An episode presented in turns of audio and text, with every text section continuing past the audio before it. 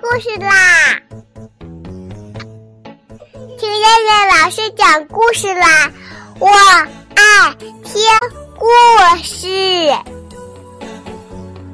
嗨，小朋友们，晚上好！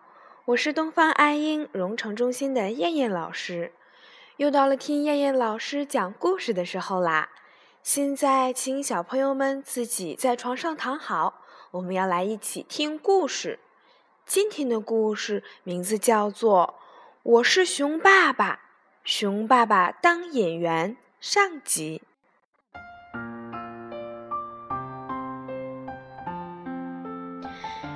上一个月，山羊老师排了一个童话剧，剧目是《小熊偷蜂蜜》。山羊老师让小熊扮演童话中的小熊，可是小熊坚决不干。小熊是一个好孩子，从来没有偷过蜂蜜，所以他不愿意演坏蛋。山羊老师说：“这不是真的，是演戏。”小熊说：“那我可以演一只蜜蜂。”剧中的小蜜蜂是勇敢的，虽然角色很小。但都是英雄，山羊老师笑了，哈哈，有这么大的蜜蜂吗？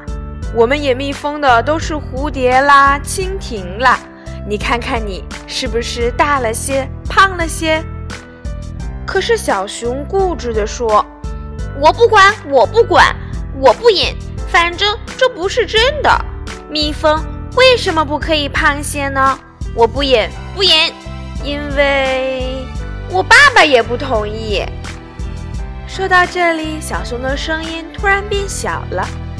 山羊老师捋着胡子，微笑地看着小熊说：“嗯，好，好，好，那我就换一个人吧。”有一天夜里，熊爸爸房间里的电话突然响了。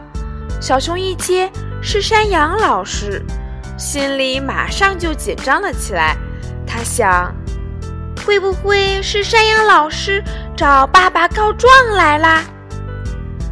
熊爸爸接过电话，冲小熊摆了摆手，意思是让小熊出去，然后用手指了指门，意思是让小熊出去的时候把门儿带上。小熊带上门，却没有马上离开，他把耳朵贴在门上，偷听熊爸爸和山羊老师在说什么。熊爸爸爽朗的大声笑着，好像他在给动物小镇所有的居民在做报告似的。粗喉咙、大嗓门的喊道：“哎呀，山羊老师，好久没接到你的电话了！哈哈哈，哈哈哈，嘿嘿嘿，好，好，好，行，行，行。”小熊贴着门就听到这几句，小熊长长的舒了一口气。看来没必要紧张嘛。一连好几天，熊爸爸都没有说山羊老师电话的事儿。熊爸爸送小熊到学校门口的时候，小熊对熊爸爸说再见，还冲熊爸爸招了招手。熊爸爸拉着小熊的手说：“嗯，别着急说再见，我也去学校。”小熊觉得很奇怪，说道：“你去我们学校做什么呀？今天不开家长会呀？”熊爸爸笑嘻嘻地说：“哼哼，我今天当演员。”啊！小熊都忘了今天要表演《小熊偷蜂蜜》的童话剧。小熊刚要和熊爸爸说话，山羊老师大老远就喊上来了：“嘿，熊爸爸，你来了，欢迎欢迎！”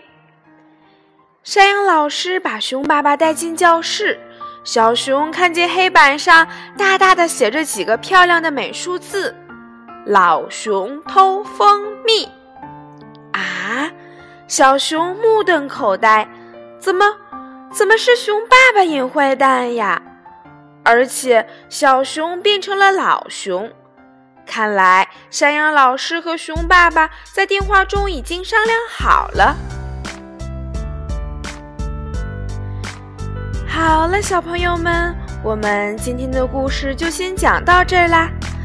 那我们明天再来一起继续听故事吧，听一听熊爸爸表演的童话剧，好不好？好啦，小朋友们，晚安啦。